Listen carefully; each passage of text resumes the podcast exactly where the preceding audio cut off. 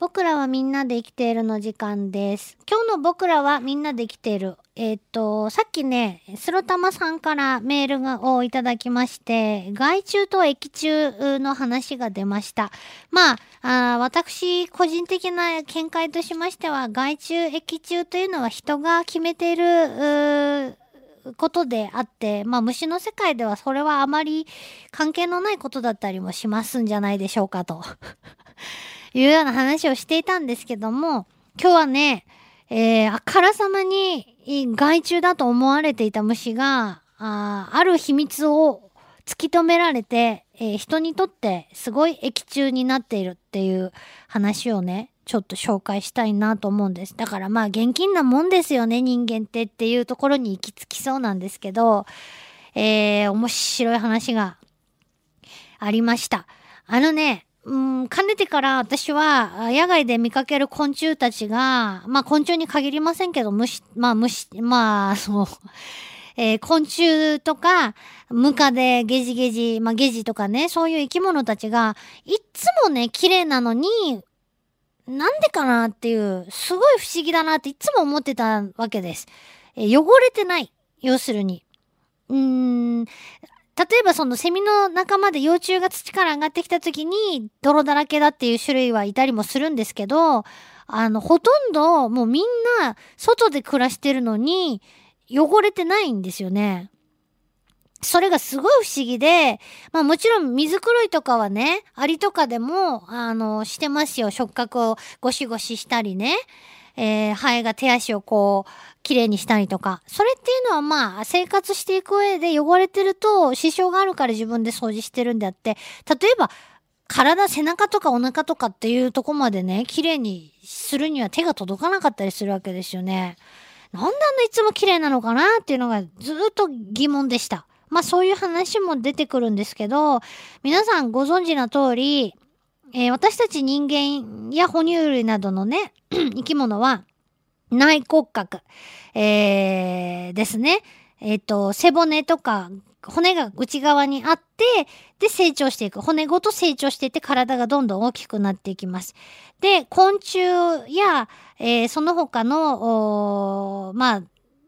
節足動物と呼ばれる生き物は外骨格、外側に骨格があるわけです。で、この外骨格は非常に優れた材質でできていて、弾力性もあるし、軽いし、かつ硬いし、で、実はね、いろいろな化学物質にも耐えることができるような丈夫な素材でできているんですね。で、えー、この内骨格と外骨格どっちが丈夫かなっていう風なあことで一つね面白い話が載っていたんですけど面白いっつっても興味深い話ですね。えー阪神淡路大震大震災で多くの建物が崩壊しましたが、それは木造建築の建物だけじゃなくって、えー鉄筋コンクリートで固められたような高層ビルもやはり倒れてしまった。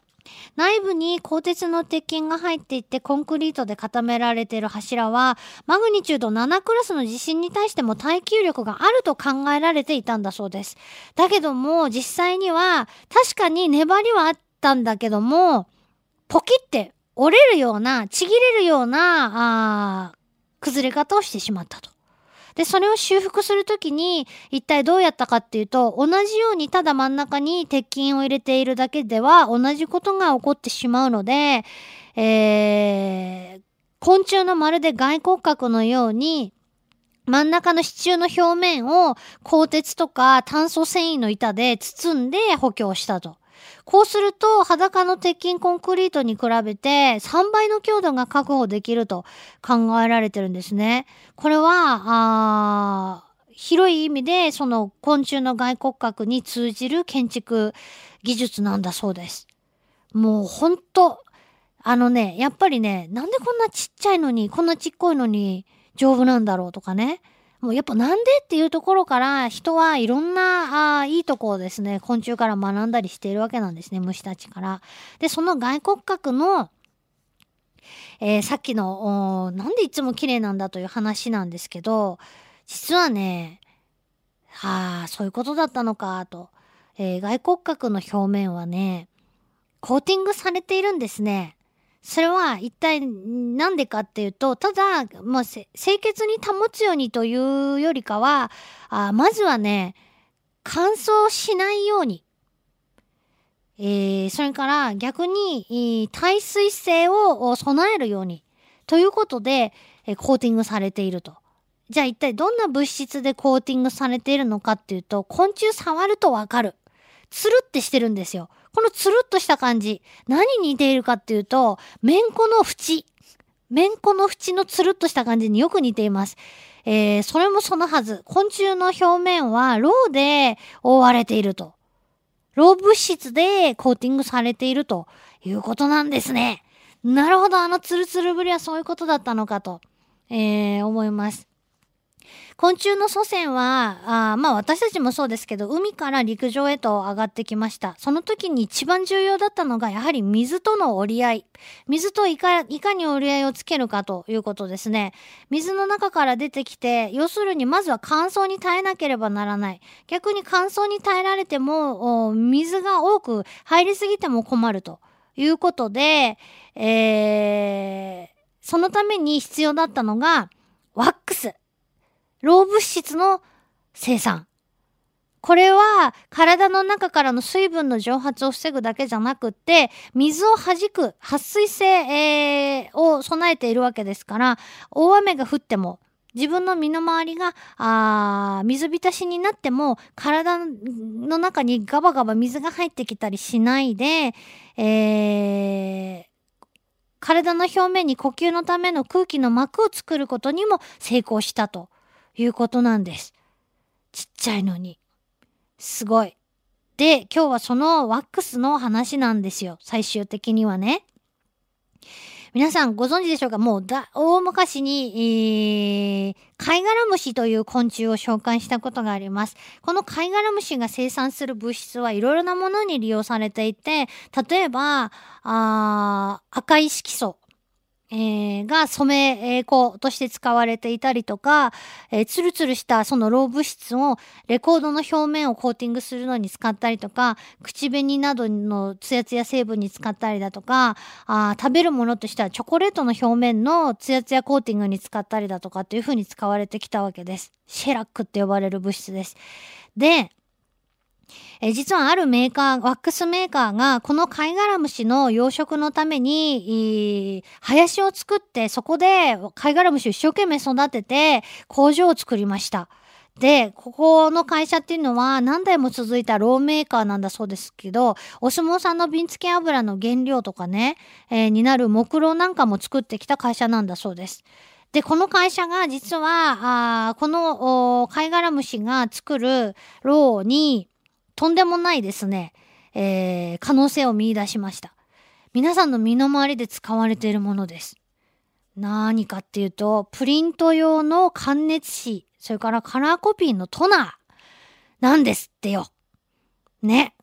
えー、合成したろうとか植物を含めたいろんな天然のロウをね、えー、会社で比較した結果、瞬時に溶けてすぐに固まるという性質を持っているロウは、昆虫が生産するローであることを突き止めたと。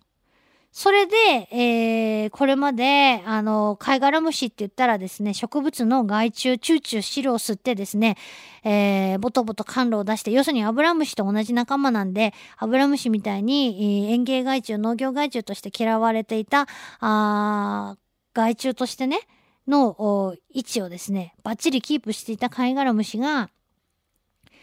えー、まあ、液中としてそれまでも知られていたわけですけども、今の時代にですね、えー、特に、えー、今もうプリンター使わない人もあんまいないんじゃないかっていうぐらい普及してますよね。えー、それでまあこの大ローの大量生産にこの会社セラリカ野田という会社がですね乗り出したと。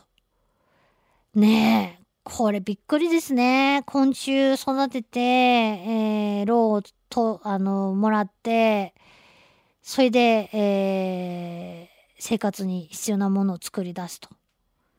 一番驚くのは、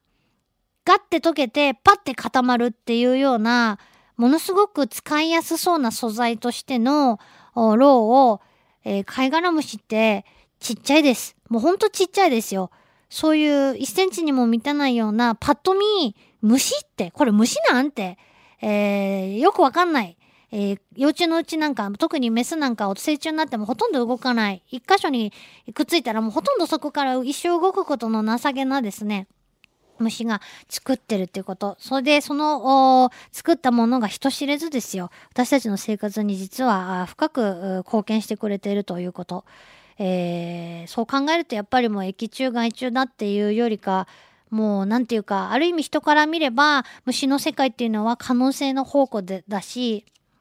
まあできればこう、虫は虫でそっと、ね、繁栄を繰り返しといてほしいとは思うんですけど、本当にありがとうって感じです。ってことで、今日の僕らみんなで生きている、えー、昆虫の外骨格に秘められた可能性、エネルギー、もうすっごいよっていう話でした。ラブ f m のホームページがリニューアル新しいデザインですっきり見やすくそして役立つサイトに生まれ変わりました番組の情報はもちろんタイムテーブル DJ プロフィールなどはさらに充実。番組でオンエアした地域の情報も掲載していますのでもし聞き逃した時にはチェックしてみてくださいね。さらに Twitter ポッドキャストのコーナーもできました。ポッドキャストでは番組のダイジェストが聞けるほかここだけのスペシャルプログラムも。その他素敵な商品が当たるプレゼントコーナーなどなどワクワクするコンテンツが盛りだくさんです。